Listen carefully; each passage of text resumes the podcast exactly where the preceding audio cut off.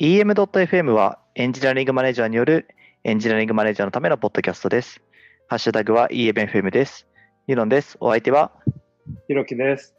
よろしくお願いします。お願いします。今日は久しぶりですね。1ヶ月、2ヶ月ぶりぐらいですかね。そうですね。はいはい1ヶ月、2ヶ月。なんか、月1ぐらいではやっていきたいですね。そうですね。なんかいろいろこう、時間の波というか、はいなんかコロコロナ以後、なんかこう、時間の流れが全然わかんなくなってきたんで、そうですよねた。っけみたいそうですよね。そうそうそう。なんか、あの、これの生放送の裏でというか、最近、まあ、毎週のごとく、あの、過去の回を音声だけ配信してますけれども、なんか、そういえば、この時こうだったなみたいな、なんかちょっとこう懐かしくなりながら、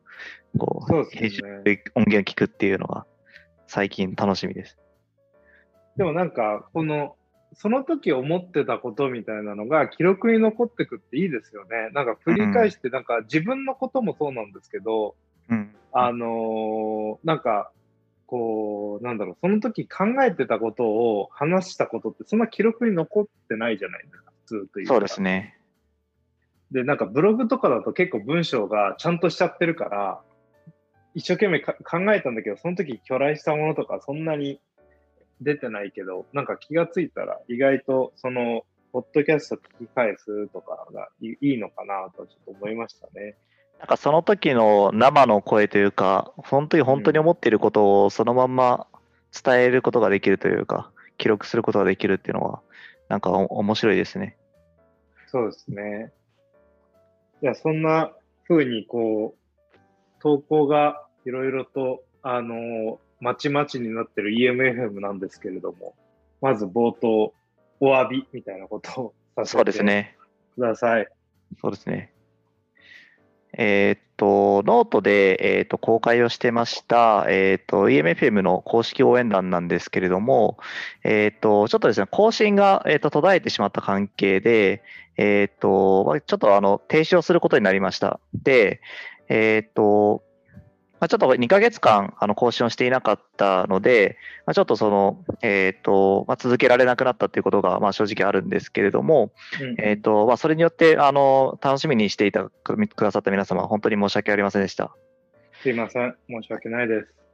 で、えっ、と、今、まあ、あの、まあ、ちょっとその、我々もどういった、この、この後どうやって進めるかってところは、今、あの、検討しているところなんですけれども、えっ、と、まあ、その間、かあの、えっ、と、公式応援団の中に入ってくださっていた方に対しては、えっと、これまであの見えてたあの記事っていうのは、えっと、皆様のノートの中でも、えっと、見れるようになっているはずですので、まあ、ちょっとあの我々もちょっとその中の人なので、正式には確認はできてないんですけども、えっと、中の、えっと、今まで入ってた人であれば、えっと、情報は見れるということになっているはずですので、まあ、ちょっとあのノートの中を見ていただいて、えっと確認していただけたらなと思います。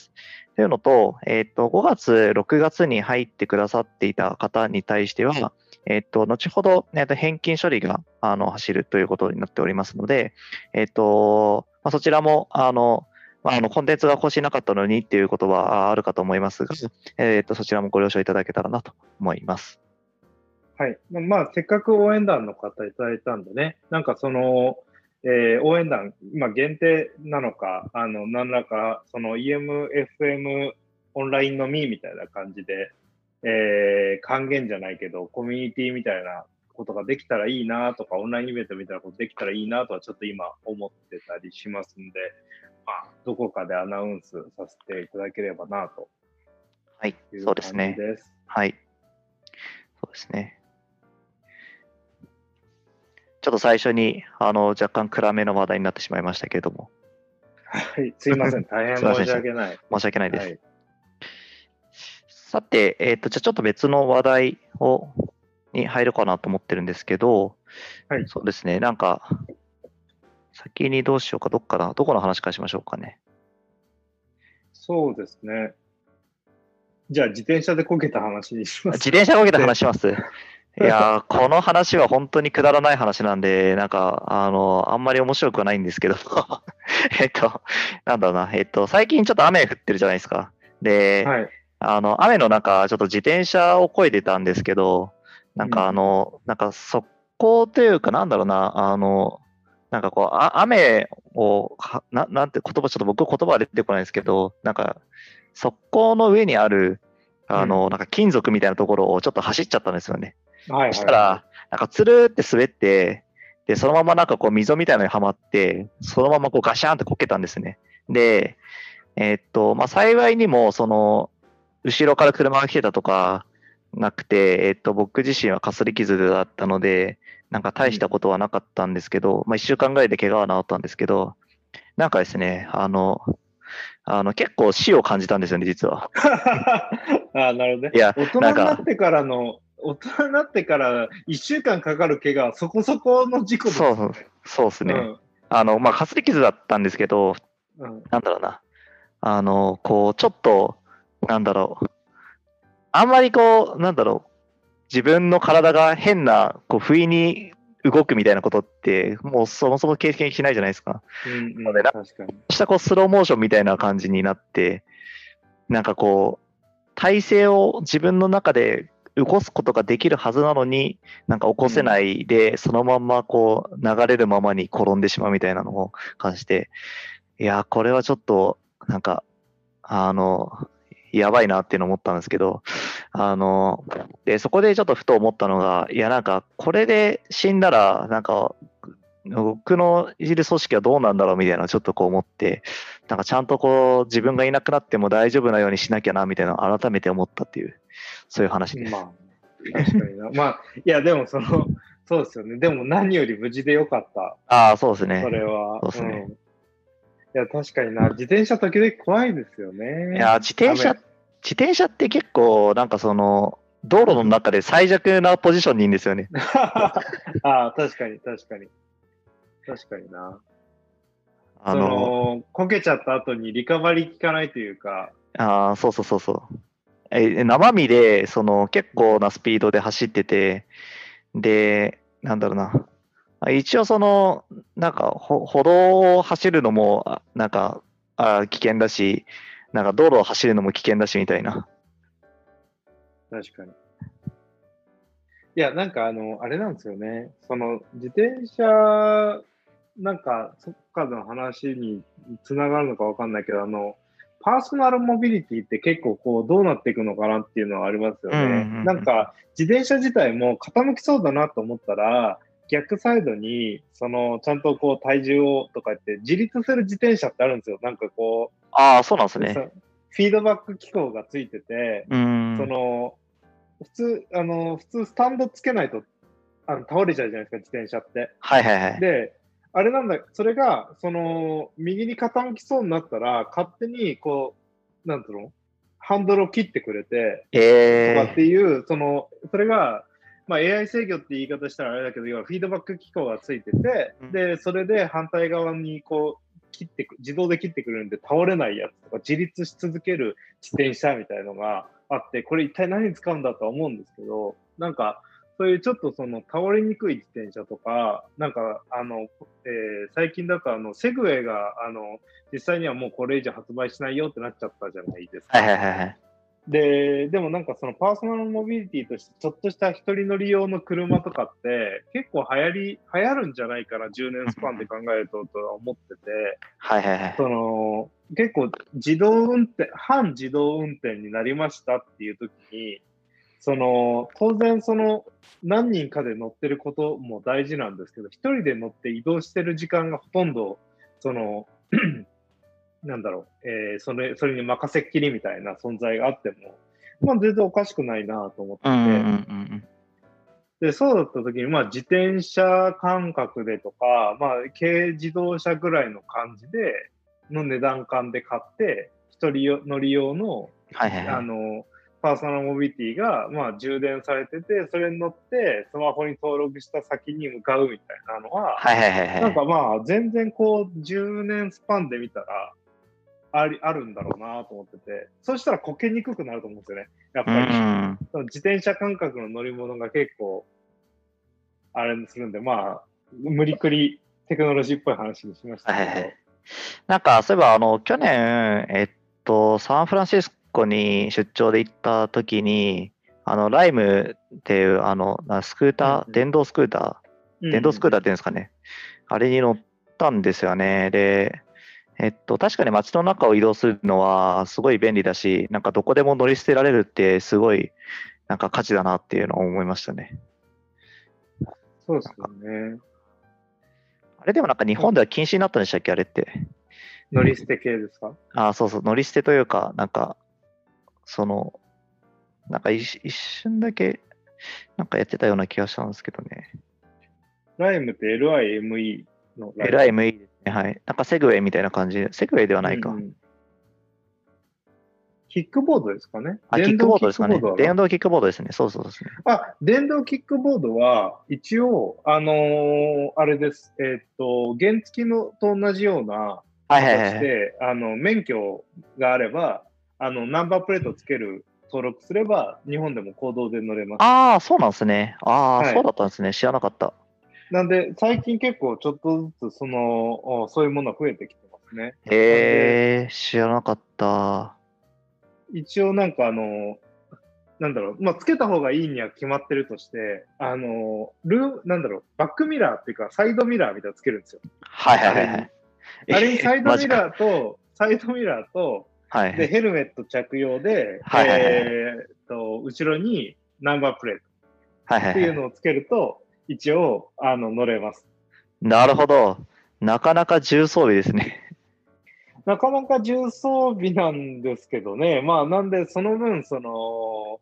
なんだろう、えーっと、意外と大きめの、あの、キックボード、いわゆる電動キックボードの中でも、サイズ感いろいろまちまちで、大きめのやつが、あの、乗れますね。その、結構時速が安定してるし、時速出るんでね。はいはいはい。ああ、なんか今画像で出てきました。なるほどね。そうなのか。なんで、あのーまあ意外とね、その、日本の道路ってちょっとデコボコしてるから、あれだけど、あのーか沿岸部みたいなね、とこだと、あの、真っ平らな道がずっと続いてるような、うーん。埋め立て地回りとかゼロメートル地帯だと結構その真っ平らな道ずっと続くんで、まあああいうの使いやすそうですよね。はあ、確かに。いや、そうですよね。いや、意外と東京都内も坂道が多くて、なんかでうちのうちの自転車、電動自転車なんで、なんか、うんうん。なんかなんとか、なんとか大丈夫ですけど、こういう電動系のものがないと移動手段結構辛いなみたいなのをちょっと最近思ってて。そうですよね。それで言うとなんか、ん前どこ、EMF で話したことあったかわかんないけど、あの、セグウェイで、あの、二輪の、あの、こう持ち手のないセグウェイ。ああ、はいはいはいはいはい。あれよく僕乗る、乗るっていうか遊んでて、あれで。はいはいはいはい。僕も車内でなんか乗ったこと乗ってます乗ったことありますね。なんかあれのの乗れるようになると結構楽しいから、そうですね。結構乗ってて、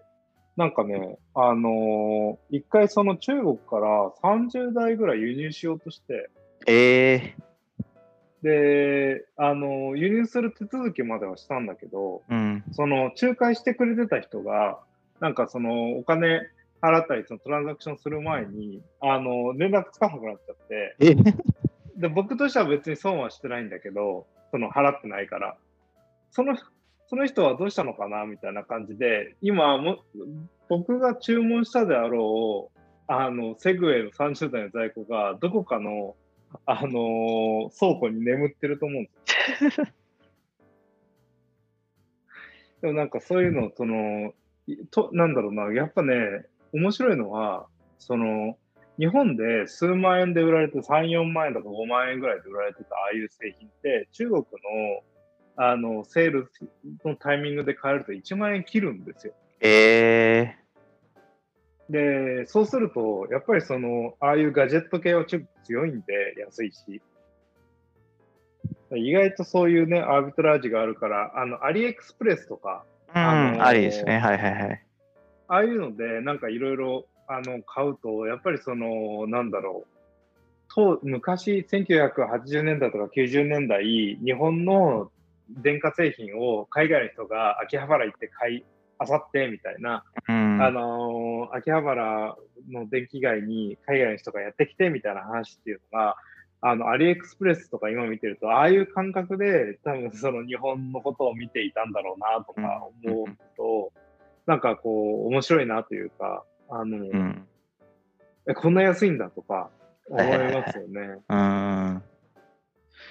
るほどね。でもさっきのあのキックボードは、なんか、うんあの、キックボード単体だと、まあなんかこう便利な乗り物以上って感じですけど、やっぱりなんかその、なんだろう、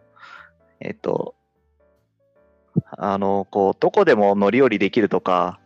なんかその、それで自動であの課金がされていくみたいなこう体験っていうのがなんか結構面白いなと思って、うんうんなんかそういうのがなんか日本国内ではできないのはちょっと残念ですね。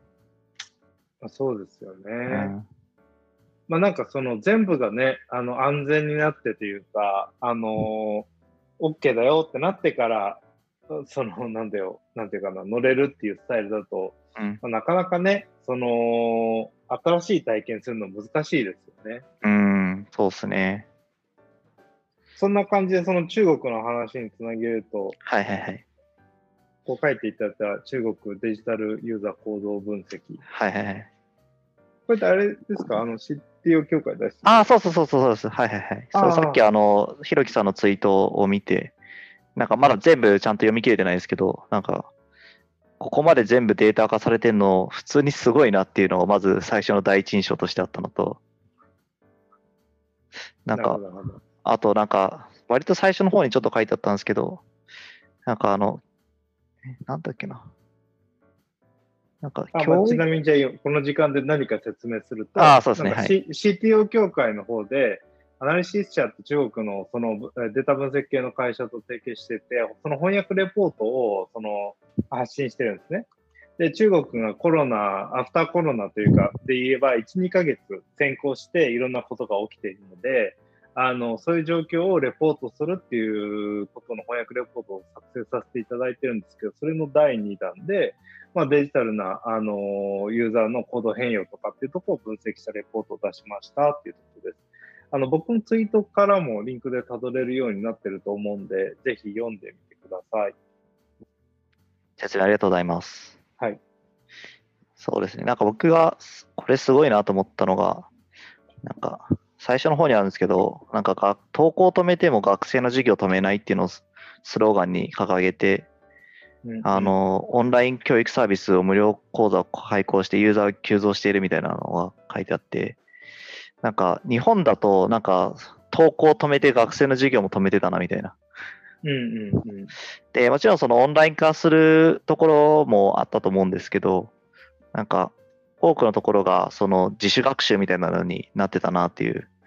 うん。のがを感じて、なんか結構こうこういう小さなところからこう差が生まれてきてるなみたいなのを、ちょっとこう危機感みたいなのをこう感じたんですよね。うんうんうんうん。確かにな。うん。そうですね。なんか、で、結構その教育系のマーケットもなんか伸びてきたっていう、それによって伸びてきたみたいな話もあって、うん、なかなか、そうですね。こう感慨深いというか、なんか、いろいろ考察することの多いレポートだな、みたいなのをちょっと眺めてて思ったってところですね。ありがとうございます。なんか、ありがとうございますっていうのもあれですけど、まあちょっと面白いんでね、ぜひ読んでみてください。そうですね。なんかインターンの人とかにがね、ちゃんとこにああの手伝ってもらって、講演とはいはいはいかしながら、あの、まあなかなかちょっと面白いですよ、ああいうものがね。うん。あここまでなんかちゃんとデータ化できてるの普通にすごいと思ったんですけど、なんかに日本だとここまでできないような気がするんですけど、まあ、そうね、なんか統計情報とか取れるだでしょうけど、うんうん。なんだろう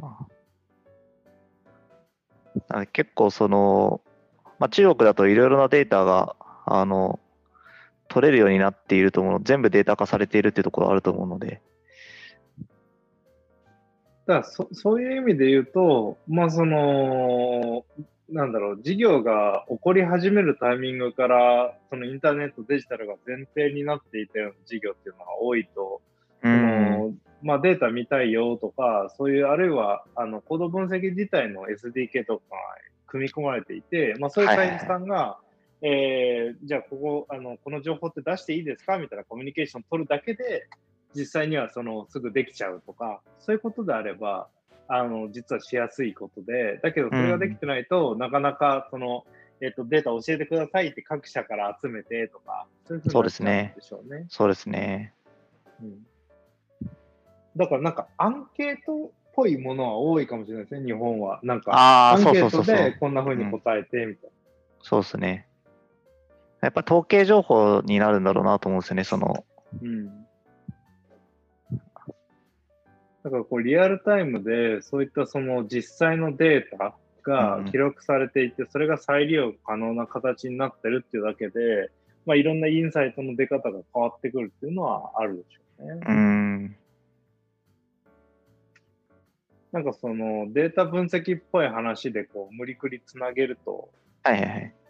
次のそのジロっていうギギロットって書いてジロっていう、はい、あ、ジローって読むんですね。あ、そうなんです。あれはジローって読むんです。あの、フランシス・ジローとか、あの、人の名前のジローなんですけど、っていうツールを作ったんですよ。これってなんか見てみましたよ、さん。ああ、なんかうちのチームでもやってみましたね。なんか、なんだったかななんか、あの、えっと、とあるプロジェクトだと、あの、めっちゃリファクタリングした時期があって、うんうんうん、なんだっけな。ここのどこだったかな。えー、っと、コードアウトプットプロダクティビティのところかな。うんうん、がなんかものすごい変化をしてたらみたいなのを、なんか思思ったところでしたね。なんかコロナとか全然関係なくそういうのをやってたので。うんうんうん。なんかね、会社さんによっては、あれですよね、あの、あコロナの影響はこれであったかどうかを診断するみたいなのをやってるところありましたよね。そうですね。診断というかね、見てみて実際どうだったかというか、あのそうですね。少なくともそのあ、ちなみにこのツールは、その Git ログ自体を分析して、その Git のリポジトリのコミット履歴から、あのなんかいろんなチームの状態とかを可視化して、えー、なんか良くないこと起こってたら、あそれが分かるようにしましょうみたいなツールなんですけど、まあ、いろんな機能が最近てんこ盛りで入ってて、まあその中の一つというかメインの機能に、そのアウトプットの安定性として安定性を測るっていう機能があって、それがそのジニ係数っていうその社会学でよく使われるあの、不平等を見る。これ多分ソーシャルゲームとかでもよく使われるてたんですよ、昔。今使われてるのかな。あの、えっ、と、ソーシャルゲームだとかもお金使ってたりするよって状況になると、あの、不平等じゃなくなるんですよ、ゲーム自体が。そうすると、いあの逆転できるかもしれないとかっていう感覚ができるから、チーム、あのゲームの寿命自体が長生きするんですけど、まあ、そういうのをその、歴史プラットフォームとか、あの、多分、えー、モバソシャソーシャルゲーム系のところだと、まあ、よく出てた分析手法で、あと、本当は、えー、もともと社会の不平等率をチェックするみたいな仕様なんですけど、それをコードの、あの、ある2週間ごととかスプリントごとのあの、コードアウトプットとかのが大きくずれてないかま。すごく、え、っと、ドーンと、なんだろうな、あの、ストップアンドゴーじゃないけど、安定してデプロイできない会社とかだと、この値がどんどん大きくなって、不平等になっていくんだけど、ちょっとアジャイルっぽくなってる開発プロセスとか、定期的にコードコミットする文化があると、この値がどんどん下がってくるんで、あ、今こんなことあったよね、みたいなことを見ながらできるっていうのが一つの機能です。なるほど、なるほど。で、まあなんかこう、そのコロナがあって生産性どうなったんだろうなって見たい人もいるだろうし、とかなんかそういう系の機能がいろいろついてます。なんかバグ、うん。ああ、ごめんなさい。どうぞどうぞ。どうぞどうぞ。あ、いや、なんか、ま、前見たときと、なんかだいぶ、あの、機能が加わってて、なんか全然違うツールにっぽく見える。あ、こんななんですよ。こんな、なんかめっちゃ、めっちゃアップデートしますね。あ、そうなんですよ。なんか、あのーえーっと、なんかいろいろあって、バグが起きそうな場所を見つけるっていうホットスポット機能っていうのもあるんですけど、えこれはなんかその、えー Git のアクティビティの中で、その同じファイルを何度も何度も修大量に修正するっておかしいじゃないですか。ー、はいはいはいはい。そうすると何度も何度も大量に修正する場所、しかも直近何度も何度も修正した場所って、ちょっと怪しいからリファクタリングした方がいい箇所なことが多いわけですと。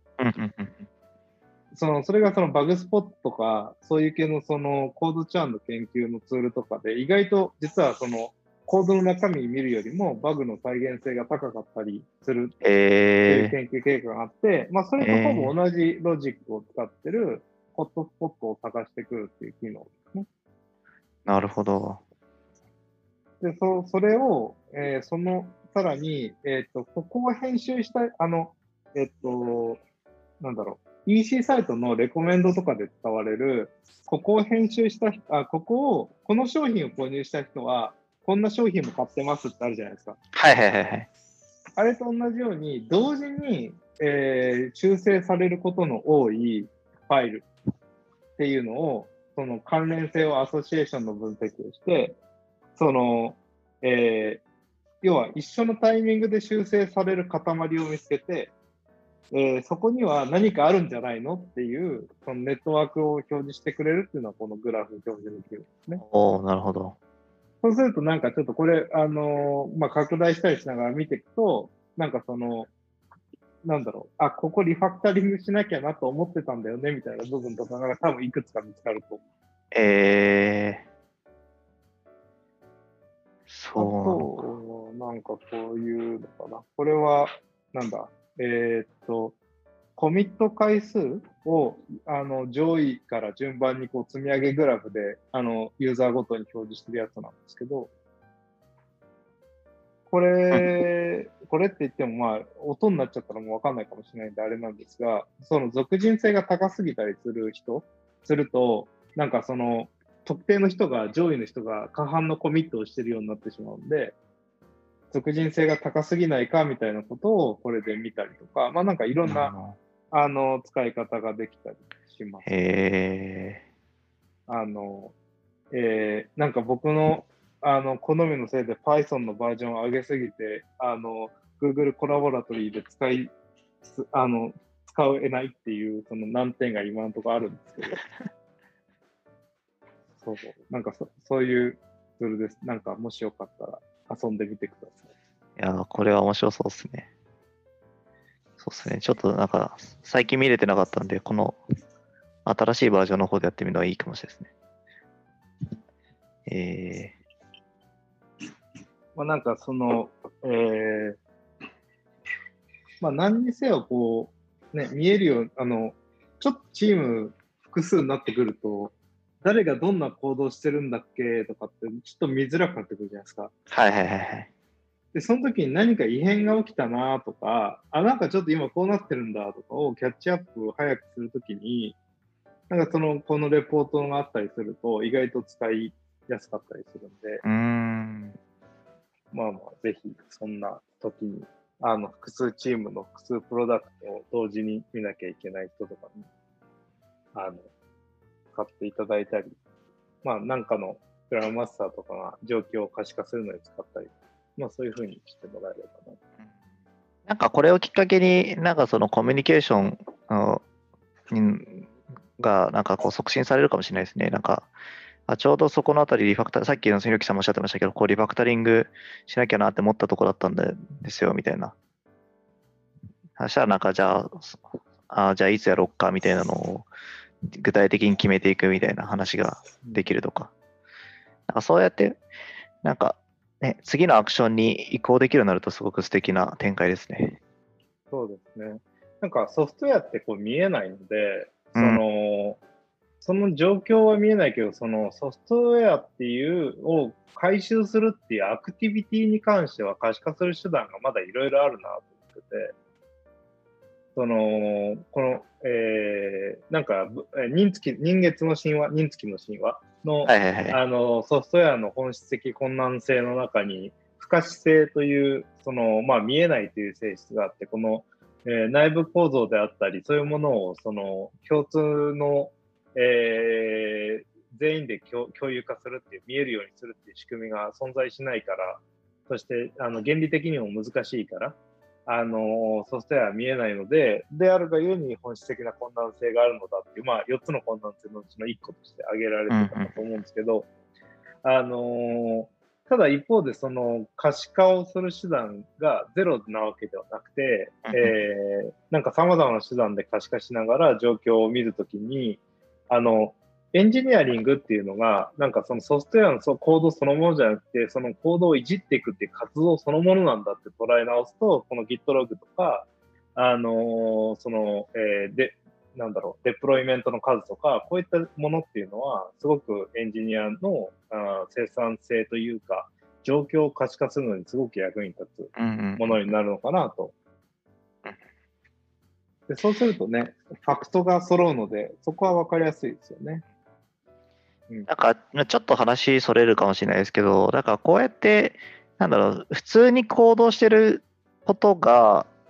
なんだろう、こう、なんか生産性を測るものにデータになっているとか、なんか何、生産性だけじゃないですけど、何かしらの、なんかこう、示唆を与えるものになってるっていうのってすごくいいなと思ってて、なんか、そその、アンケートを取って、うんどうでしたか？みたいなのを聞くのって、やっぱりどんなに頑張っても定性的でだし、ひ人それぞれのあの見え方で全て語られることになりますけど、こういうのって、だからもうもはやこう行動したって事実からしかないので、事実でしかないので、この事実からなんかどういうインサイトがあるかっていうのをあの考察するっていうのは、なんか結構いいやり方だなっていうのをすごく思いました。なんか、ありがとうございます。なんかあ、合わせ技だなと思ってて、うん。あのー当然そのアンケート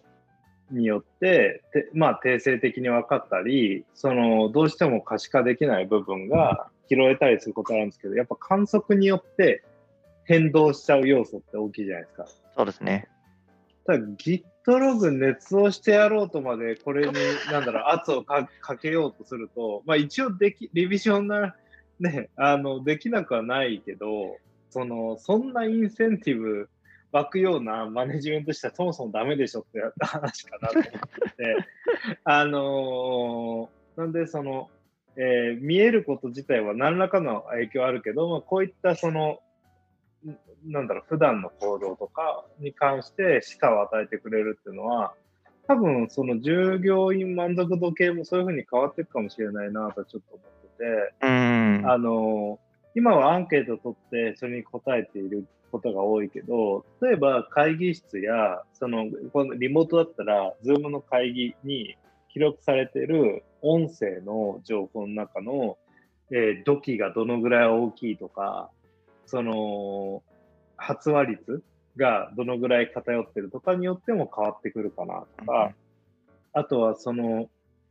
まあ、以前もこのあ EMFM でお話ししたかもしれないけど、どっかのベンチャーさんに遊びに行った時に二酸化炭素濃度を測って、会議室の二酸化炭素が増えると、 Slack に通知されるっていう、うん。あののをやってる人がいて、で、そういうのとか、あの、あんまり二酸化炭素を増やさないようにしようとかできないじゃないですか。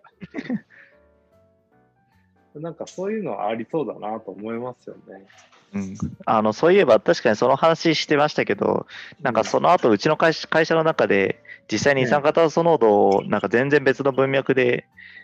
計測して、なんかここの地域、なんかその、なんだっけな、なんかのあ敷地を超えたら、なんか Slack に通知が来て、なんかそこの換気を促すようにしようみたいなことをやってやってましたね。た あれですよねそう、そういう意味だと3密の中の1個の密を防げますからね。ああ、確かにそうですねうん。確かに。いいですよね。うん。確かに。でももうもはやもう今オフィスに全然人はいないので、そうですよね。はいそうですよね。いやいや、そんな中、なんかさ、連日100人超えで東京そうですね、そうですね。あれってなんかどう解釈したらいいのか僕はいまいち分かってないというか、なんかもうなんか考察をするのをやめてしまったんですけど、もうちょっと疲れましたよね。でもまあ、ね。あれですよね、そのベースラインとして増えてることと、はい、その、なんだろう、検査が促進されてるから増えてるってことの2つはあるでしょうね。そうですね、そうですね。うん。うん、で、でもまあ、あの、なんだろう、えーそういう意味で言うと、その、やっぱり今、新宿、歌舞伎町というか、あの辺りでの一斉検査してるんでしょうね。で、うんそれで、それが結構盛んにやってるから、やっぱり数増えてるっていう要素と、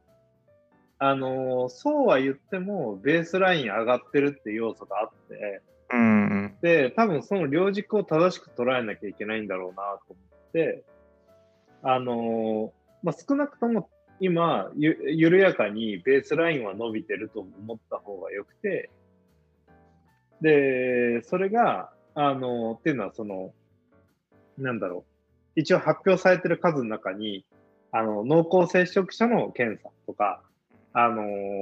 えーそうじゃない感染経路不明な人の検査とかの数は一応ちょっと遅れては出てくるので、うん。まあ、そういうのを見てると、まあ少なくともベースライン安定してるとは言いづらい状況なんだろうなとは思ってうんるんですけど、うんうんそうですよね。ただこれは結構なんかその、まあ組織のなんかマネジメントとか KPI マネジメントとかでもそうだけど、やっぱりその、あれですよね、ある数に注目したときに、その数の意味をその理解するんではなくて、その数の大小に一喜一憂してしまうみたいなことって結構あるなと思って、そうですね。その人間ってこう微分値にはすごいその反応しやすい生き物だけど積分値にはこう慣れてしまうというかうん、ところがあってあのなんか今100人でまあ100人かとかって言ってるけどちょっと前にあの100人こその緊急事態宣言付近のことを考えたらその頃ってもう100人超えてたら大騒ぎみたいな状況で。そうですね。で、でもそれに慣れてしまってるから100っていう数字の意味っていうのを当時と同じでは捉えられないっていうのはあるじゃないですか。うん、で、っていうのはなんか、その、だけど、で、それが積み重なって今このぐらいの人数になってますとか、えーなんかそういったその認識できるものが、まあ、いろいろあある中で、それをちゃんとこう、おしなべて冷静に見れるようにするっていうのは、なんか、あマネジメントの中で重要な軸だなと思いますけど。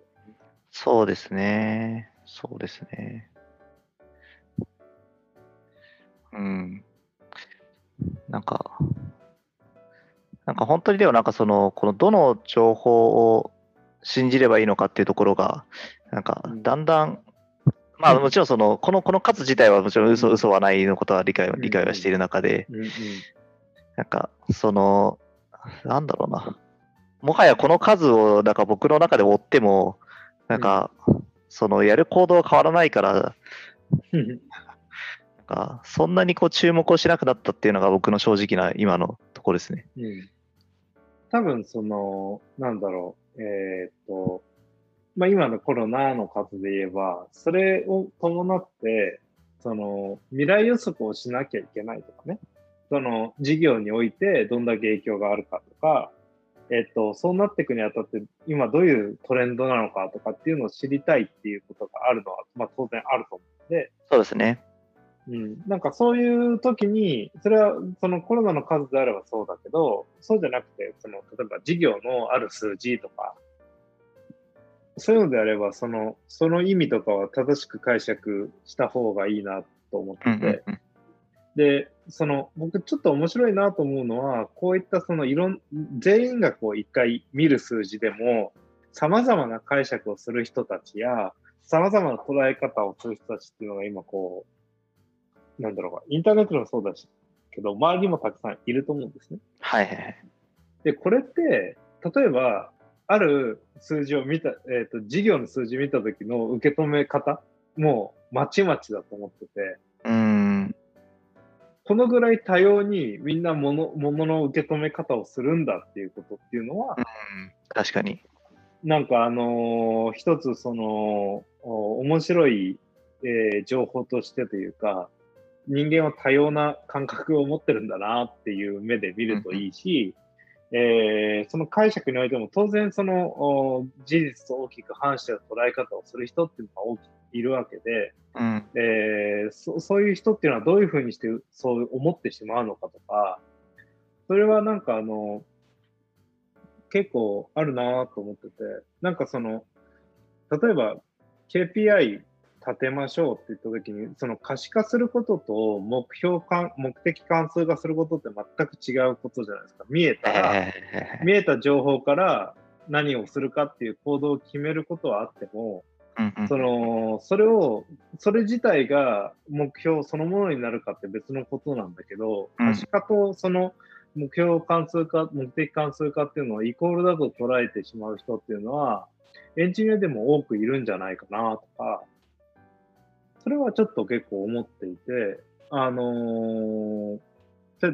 KPI の立て方、OKR の立て方、目標設定の仕方とかの時に、なんか噛み合わないなと思うと、実はそのそもそも可視化することと、可視化するために数字を取るということと、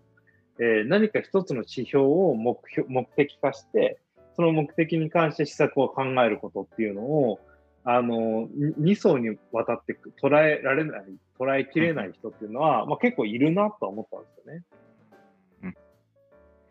なんで、なんかそこは、なんかこう、こういったあ数字の状況を見ても、なんかそれは思いますけどね。なんか別の、なんか記事というか、なんかこのコロナとは関係ないところで、なんかとあるブログで、なんか人は知ってることしか見えないっていうブログ記事があって、うん、見ました？見ました。あの研究のですよね。ああ、そうですね。なんか4コマ漫画で、語られてるんですけど、なんかこう指数関数的になように見えるグラフというか、点ああれですよね。点、点というかスキャッターグラフがあって、ね、でそのグラフが、あの相関ただ相関があるように見えてるのか、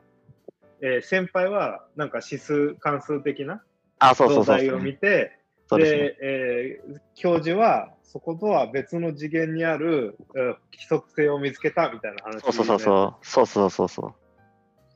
でなんかこれはなんか結構あるなと思ってて、うんうん、なんかその何をあのどういう知識を持ってるのかとか、なんかどういう考えで普段から物事を見てるかによって、その一つのデータであっても、見え方って変わるなってのはあって、うん、だからその、なんだろう。まあ、これって要は、なんだろうな。あの、もちろん、まあ、その、えっ、ー、と、殺す、こういうこと、なんかそのためにいろんな知識を普段から入れてなきゃいけないっていうのは、まあ、そうではそうなんだと思うんですけど、でもそれって、なんか一人の力だと僕は限界があるな、みたいなのをこれ読んでて思って、やっぱりなんかこういうふうになんかこう見え方に違いがあるんだよってことを、なんか普段からいろんな人とこう話し合っておくとか、なんかその、一人でなんかその物事を判断しすぎないっていうこと、もちろんしなきゃいけない場面もあると思うんですけど、なんかそのデータを見て、あの、その一つの観点で物事をこう考えないようにしないとな、みたいなのをちょっとこれを読んで思ったところでしたね。いい話ですね。うん。なんか、そうですよね。あの、今おっしゃっていただいたように、人にはいろんな観点があるから、一つの数字見て、あの、とか一つの情報、ファクトを見て、えー、そこからあの解釈した結果とかっていうのって、あの、いろいろバリエーションが出ちゃうんだっていうことを、そのものを理解しておくっていうのは必要かなと思っていて、うん、で、それは僕はその、えー、判断を留保することだと思うんですよね。その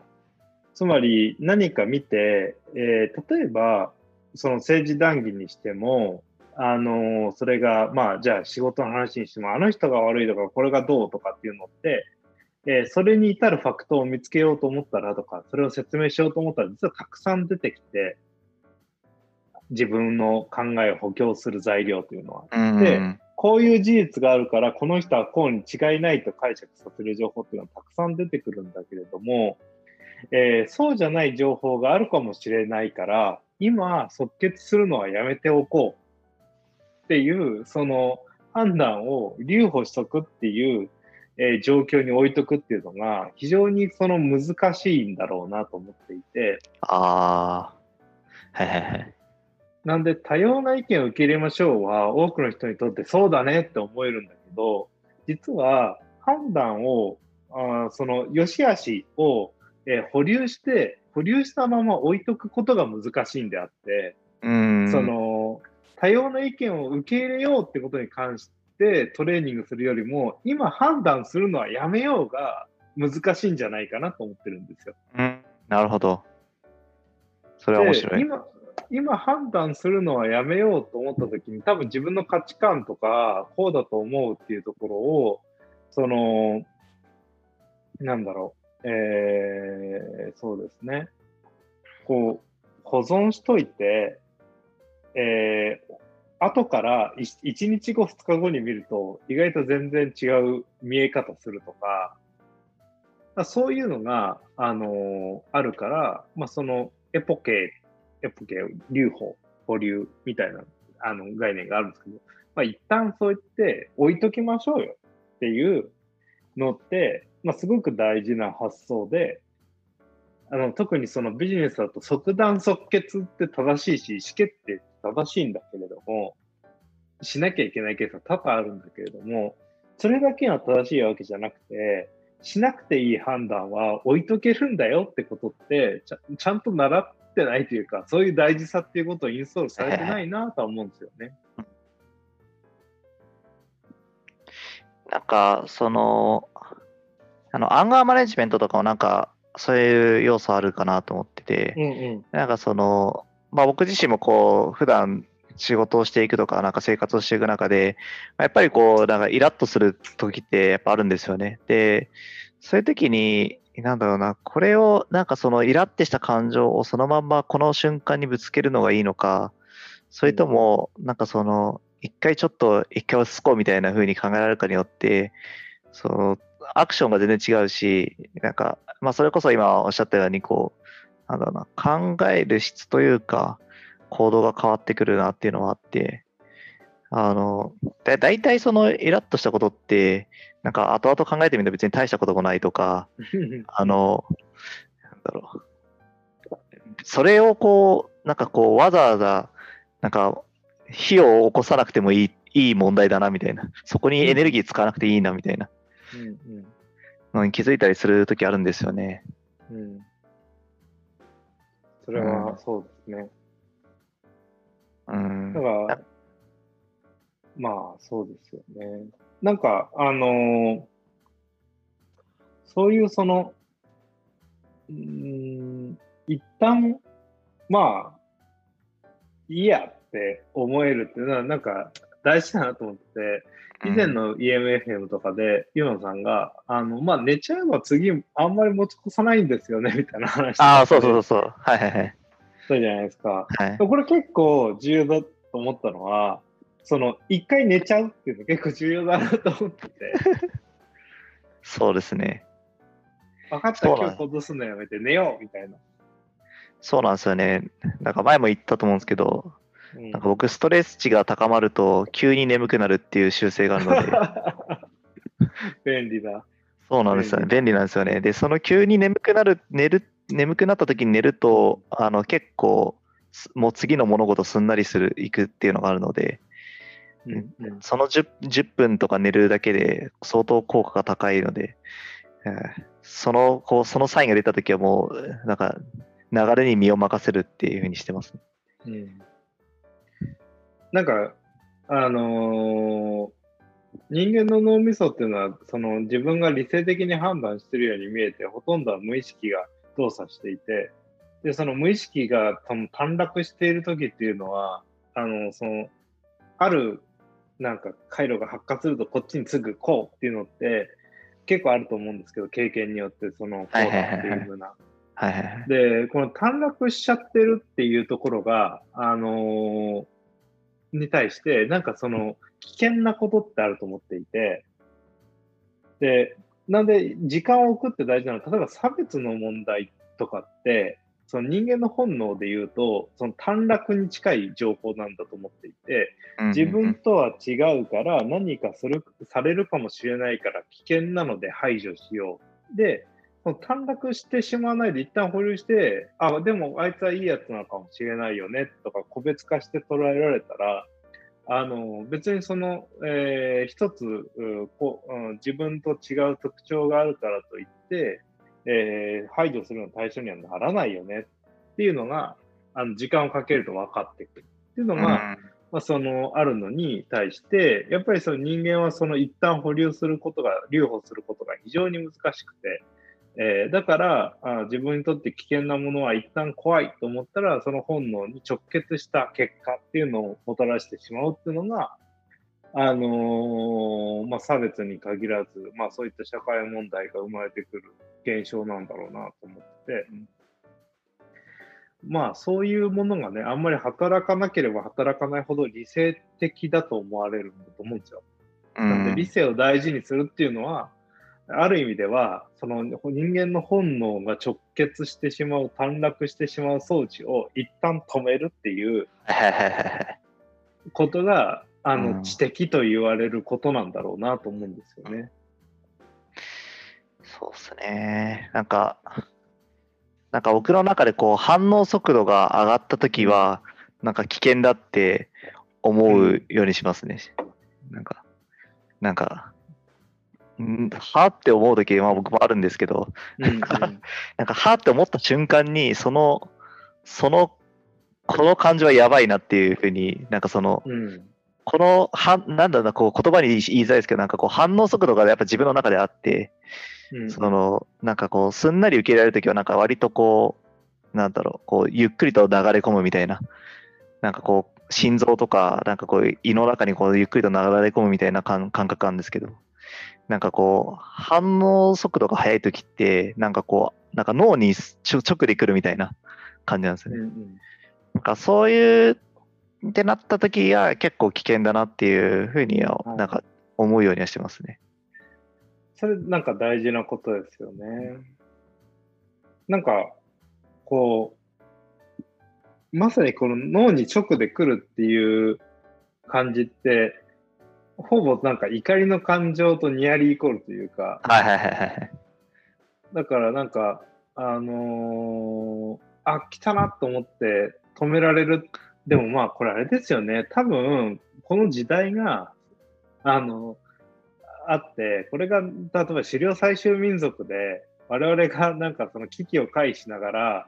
そのなんとかマンモスをやっつけなきゃいけないんだったら、別にそのそっちに強反応した方が生き残れるんですよ。うんうんうんで、それは別に正しいことだと思ってて、一方でその人間がこう共同生活として社会を築いていって、社会性の部分ではどんどん強大化していくと、その本能っていうものを一時的に止める能力っていうものが必要になってきて、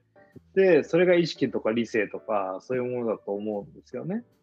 うん。で、なんで今のそういったそのちょっと難しめなというか、あのビジネスをやるっていうことは、人間の本能に対してちょっと待ってよっていうことっていうのが結構多いんだろうなってて、うんなんでそのなななんでその人間にはそんなに向いてないというか、その仕組み上向いてないんだけど、まあね、今から1万年ぐらいすれば、高度な知的その判断を留保するとか、差別的な感情を持たないような人間の方が生き残る社会になっていけばね、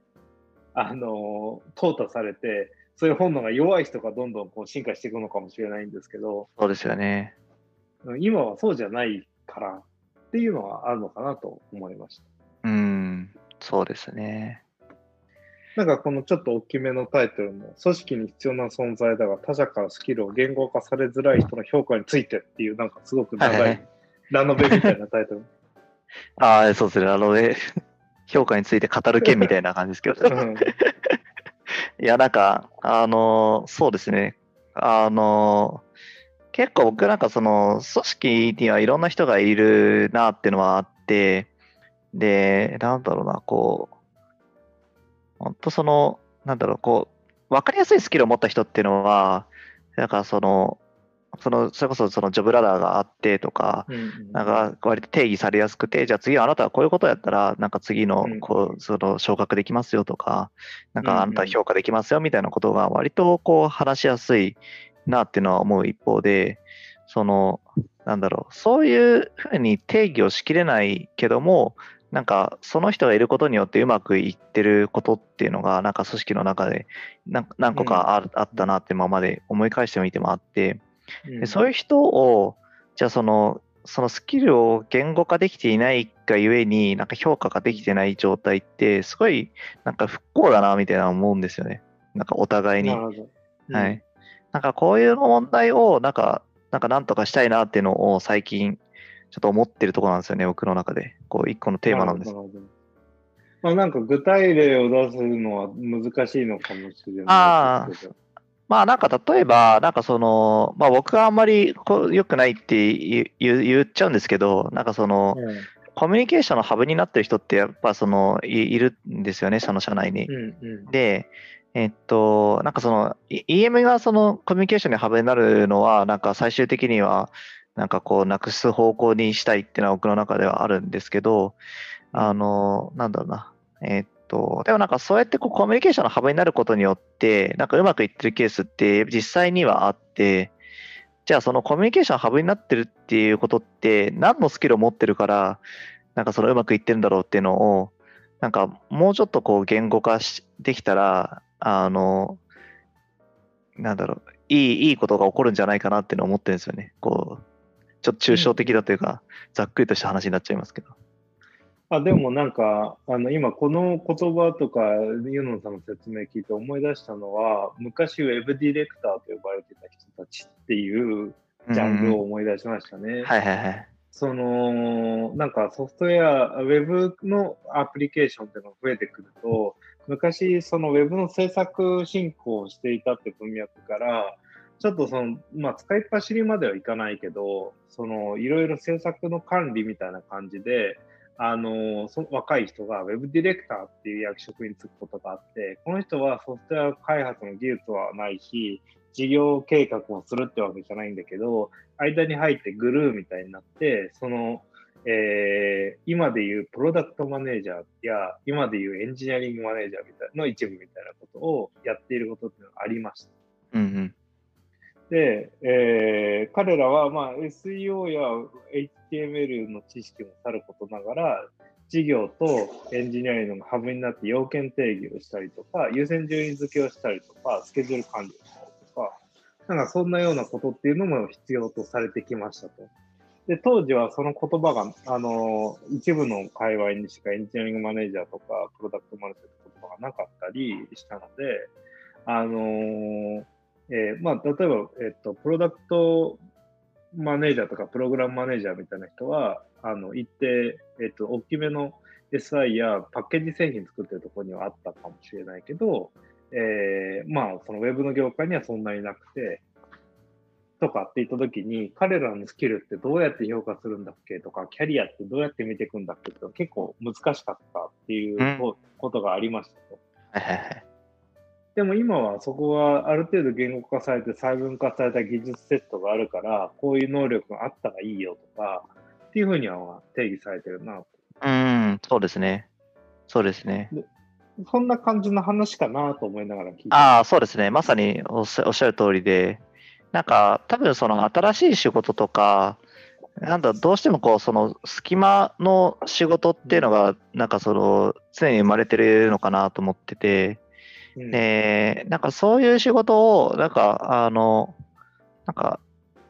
なんか否定せずに、だからちゃんとその言語化できる方法ないんだろうかっていうのを模索したいなみたいなのを最近思ってることなんですよね。なんかできてないことを批判してるわけじゃなくて、その、なんか、最近僕もちょっと役割があの変わりつつある中で、そのいろんなその職能とか職種の人たちと、こう、このことについてこう考える機会が増えてきたので、うんなんかそういう、なんだろうな、あの、言語化できないけど、その、ちゃんと評価ができるような仕組みを作ったりとか、あとはなんか僕のなんか予想では、なんかちゃんといろいろ分解していけば、なんか過去にそういう仕事はなんかあって、まあ、それの組み合わせをしてるからちょっとこう見えづらくなってるだけで、うん。あの、なんかちゃんとこう区切っていけば、何かしらのスキルセットとして定義できるんじゃないかなみたいなのを思ったりしてるんですよね。そうですね。なんか僕もそういうあー印象はあります。その、えーまあ本当に全く新しい、えー業仕事っていうのはあるのかっていうと、まあそしたらもう誰も何もできないから、でもなんとなくできる人がいる限り、まあちょっと前やってた仕事と似てるはずなんですよ。うん。なんかね。だからまあ、その言語化するってことはできると思います。だから言語化するとか、それが難しいのは、あの例えばそれを、ほにゃらふにゃらって呼んだとして、このほにゃらふにゃらっていう仕事を、は外に存在しないと、この人はキャリアちょっと悩んじゃうだろうなと。ああ、そうそうそうなんですよ。いや、まさにそうなんですよね。で、じゃあ自分たちの中でほにゃらふにゃらって呼ぶんじゃなくて、あの、もうちょっと、その、この人のキャリアパスを考えたりしたときに、別の世界にもある仕事だよっていうふうに言えるといいよねっていうのは、うん。まあ、あるんだろうなと。そうですね。そうですね。うんで、そうなったときに、えーこういう勉強をするといいんだよとか言えると、まあ、その人たちも、なんかその勉強するインセンティブは湧くのかなうんうん。そうですね。はありますよね。うんうんうん。なんかその何の勉強したら、その今持っている言語化できないスキルを、なんかそのちゃんと市場に評価されるスキルになって、あのさらにもっと高みにのあの行くことができるのかっていう議論になると思ってるんですよね。うんただなんか僕はちょっと思ったのはそこのうん職種を、えー標準化しようとする動きというのは非常にその、えー海外のジョブ型の雇用をやってる会社群というか社会は多いなと思うんですよ。はいはいはいはい。データサイエンティストに近いことを、あの、ウェブディレクターがやってるってことが、あの、日本だと意外とあるんですよ。はいはいはいはい。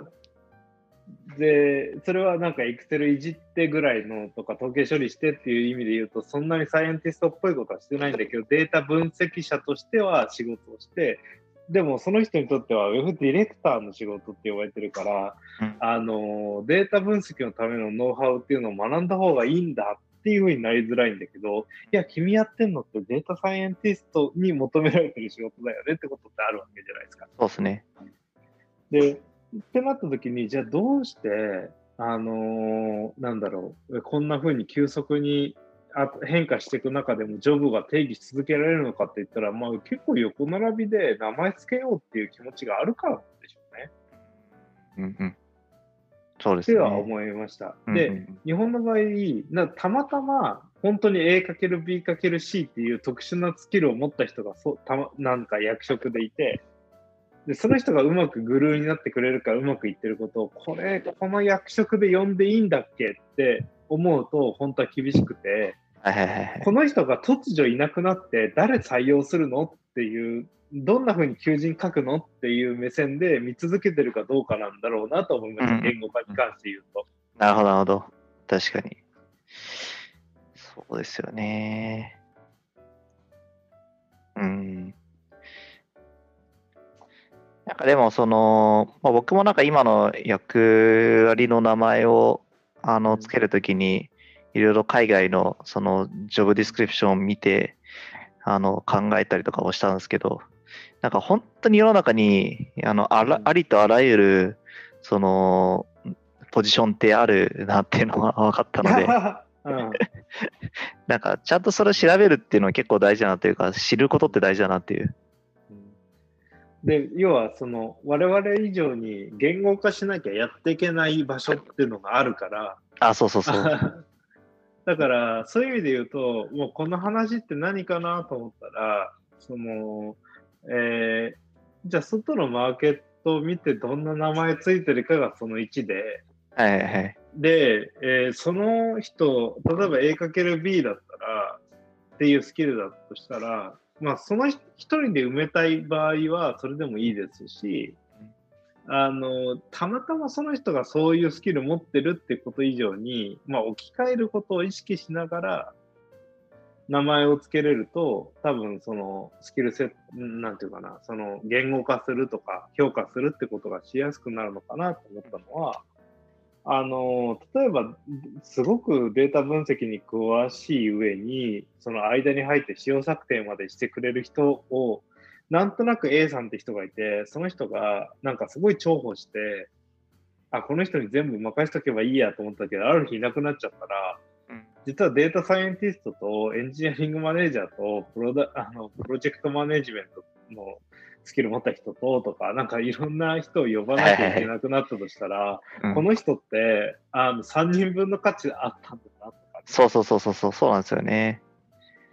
そうそういうのは普通にあり得ると思うんですよね。うん、なんかその JD で区切ってないがゆえに、なんかその、まあ、仕事のなんか境界線が曖昧になることを許容していて、結果としてなんかそのすごい人を生み出してしまっているっていう。うん、でそ、まあ、ただその人にとっても市場がないからね。そうそうそうなんですよね。転職のインセンティブがない。これがそうなんですよね。なんか企業貧乏が生まれる原理なんでしょうね。そうなんですよね。うん、だから、なんかそれはやっぱり、あの、最初の話に戻って不幸だなって思うんですよね、お互い。うん。だから、なんかそういう、なんか人が、なんかその、社内でなんか生まれないようにしたいというか、まあ、生まれ生まれてしまうのはある程度仕方ないかもしれないけども、うん、なんかもっとこう言語化が進んで、あのなんか市場価値としてはこうだよねっていうのが、なんか共通認識が持てる状態にしたいなっていうのを最近思ってるっていうところですね。そうですね。まあ、なんでその、そういったその、まあ、完全な JD、ジョブ型にするのか、えー、ある程度その役割であったり、職務型であったり、そのスキル型であったり、まあ、いろんなものを組み合わせながら評価してってあげて、そのあまえー、そういうその、なんだろう、コストコントロールしやすくするっていうのも一つの手だし、一方で、その、ユノさんがおっしゃってる、その多分、えー、交換しやすくする組織っていう方が、誰かがあのシングルポイントオブフェーラーにならないから強いんだぜっていうのが多分おそらく考えの短所にはあって、はいはいはい、そうですね。だった時に、ちゃんと定義づけられる職種の方が交換可能性高いんだから、あの、いいじゃんって話だと思うんですよね。そうですね。まあ、この兼ね合いかなと思いますよね。組織設計のなんかこう、うん、まあ面白ポイントですよね。うん、そうですね。グロースを考えたらね、その人10人調達しなきゃいけないようなあのー、ようなビジネスだったらね、やっぱりそういうそういう人が調達しやすいような世界観の方がグロースしやすくて、うん、で、多分その、なんだろう、信じられないスピードで伸びていくような業界だと、あのー、交換可能じゃない、えー、職種、職の人たちでビジネス作っていくってことをしたら、あの人間がボトルネックで立ちっちゃうっていう。そうですね。そうですね。そうなんですよね。で、なんかそれが、なんかそのスキルの深みがあればいいですけどね、なんかその、なんか、そこそこのスキルの組み合わせだけだと、やっぱり、その組織としての、組織というか、なんかプロダクトとかサービスとしての深みっていうのもまた、あの、出なくなっちゃうので、うん、やっぱりそのある程度そのスキルがあの深い人というかスキルが高い人がで集まってなんかそのいいプロダクトいいサービスを作る作れるっていうような組織の状態にしたいなって思ってるところなんですよね。いやまあ確かにな。特にそのなんだろうあ世のさんの業界ゲーム系のところみたいなことってすごくその例えばレベルデザイナーとかなんかその、やたら、あの、フレーバーテキストを生成するのうまい人とか。はいはいはい、そうそうそう。そう、なんかそういうその絶妙なクオリティに宿るんだけど、はい。あの、そのクオリティに宿るんだけど、そういう名前の職種あんまないよねっていう世界のそうなんですよね。人たちって確かに結構いますよね。そうなんですよね。日本ってそういう不思議なその職能技術を持った人っていう作り方をゲームは結構してますよね。うん、そうなんですよね。だからなんか、なんだろうな。ちょっとなんか、そんなに詳しくないんで、ああのあんまり意見は言えないんですけど、なんかその、日本独自の進化の仕方なのか、それとも、なんだろうな、なんか、まあ日本にそういう専門分野がないがゆえに、あの、学問として発達してなくて、結果、なんかそういう、なんだろう、こう、その人の情熱で成り立ってるものが、うんうんその、情熱で成り立っている仕事があるのかもしれないし、なんか何とも言えないですね。そうですね。なんで、うんあのゲゲームメカニクスとかのね分野でそのちゃんと学問になってる国とかねもあれば、そうですね。そういう、うん、なんだか知らないけどこの人のエクセルに入れると面白いゲームだうん。そうそうそうそうあ。りますからね。ありますね。うんまあでもなんかその、なんだろうな、エンターテインメントって、やっぱりなんかその人に、あの、こう、なんだろう、驚きを与えるっていう、しあの仕事というか、ササービス、プロダクトだなと思ったときに、うんなんかその、なんだろうな、なんか定型化された何かじゃないものを期待してしまうっていうのはなんか正直あるんですけどね。そうですね。その、うんなんか、まあ、あれですよね。その、まあ、ディズニー方式とか、うんそのね、えーで、まあ、映画作る、ハリウッド方式で映画作るっていうのと、じゃあ、そうじゃないところでどう作るのみたいな、うんうんうん日本、例えば、まあ、スタジオジブリとか、黒澤明とか、個人の才能に居した何かっていうのは、まあ、当然ありますから、そうですね。だから、うん、まあそういう、あのーなんだろう、えー方式で作るのかっていうの良し悪しはありますよね。そうですね。うん。まあなんかどっちがいい、どっちが悪いっていう話をしてもあまり意味がないので、なんか、うん、その、なんか、何を、その、大事にするかっていうところとか、その、この、このタイミングではこっちを選択するみたいなのが、なんか選べるようになるのだといいなとは思ってはいるんですけど、まあ、ちょっと、確かにね。うん。ですね、そんな風に思ってるっていうところですね。うん、面白い話だ。はい。ちょっとなんか、まあ、ラノベみたいなタイトルかな。まあちょっといい時間になってきた。あ、そうですね。そうですね、うん確かに。じゃあ、えー、じゃあそんな感じですかね。じゃあ、えーはい まあえーリスナーの方はいかがでしたでしょうか、えー皆さんの声をぜひ我々に届けてください。ご感想、こんな話をしてほしい、